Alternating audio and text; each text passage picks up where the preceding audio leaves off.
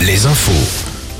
Présenté par Nicolas Mézil, bonjour. Bonjour à tous, Emmanuel Macron prend de nouveau la parole ce soir. Il sera interrogé dans le 20h de TF1, le chef de l'État qui a donné également une interview dans le journal L'Opinion hier. Il dit vouloir baisser encore les impôts pour les classes moyennes. Il évoque aussi la réforme des retraites. Selon lui, l'examen à l'Assemblée de la proposition de loi pour l'abroger sera une nouvelle occasion d'expliquer le projet.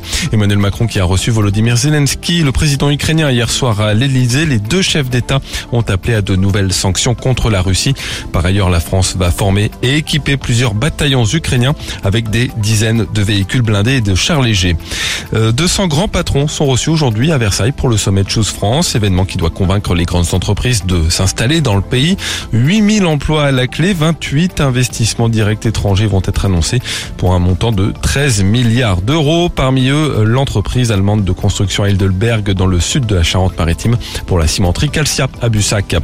Les soignants non vaccinés contre le Covid peuvent revenir au travail dès aujourd'hui. Le décret publié hier au journal officiel entre en application ce lundi. Selon le ministère de la Santé et l'Assurance Maladie, la mesure concernerait environ 6000 soignants. En Vendée, un procès après l'été pour l'homme soupçonné d'avoir tiré au fusil sur la mairie de Longeville-sur-Mer pendant le week-end prolongé du 8 mai. Les gendarmes précisent qu'il aurait tiré sous l'effet de l'alcool et de la colère, mais qu'il n'en avait pas spécialement contre la mairie en elle-même ou les élus.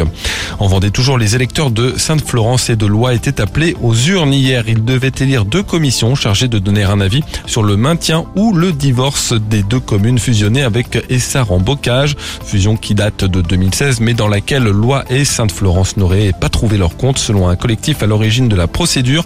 Plus de la moitié des électeurs ont participé à ce vote.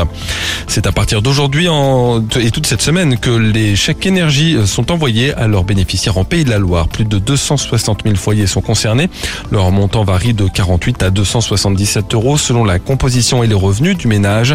Le chèque énergie peut être utilisé pour payer une facture d'électricité ou de gaz, par exemple. Le foot, Angers battu hier soir 3 buts à 1 par Marseille, qui revient à deux points du dauphin de Ligue 1, Lens. Match nul entre Nantes et Toulouse, les Canaries toujours en position de relégable. La météo, souvent de la grisaille et des brouillards ce matin et l'arrivée d'une perturbation qui donnera un peu de pluie cet après-midi, parfois un coup de tonnerre.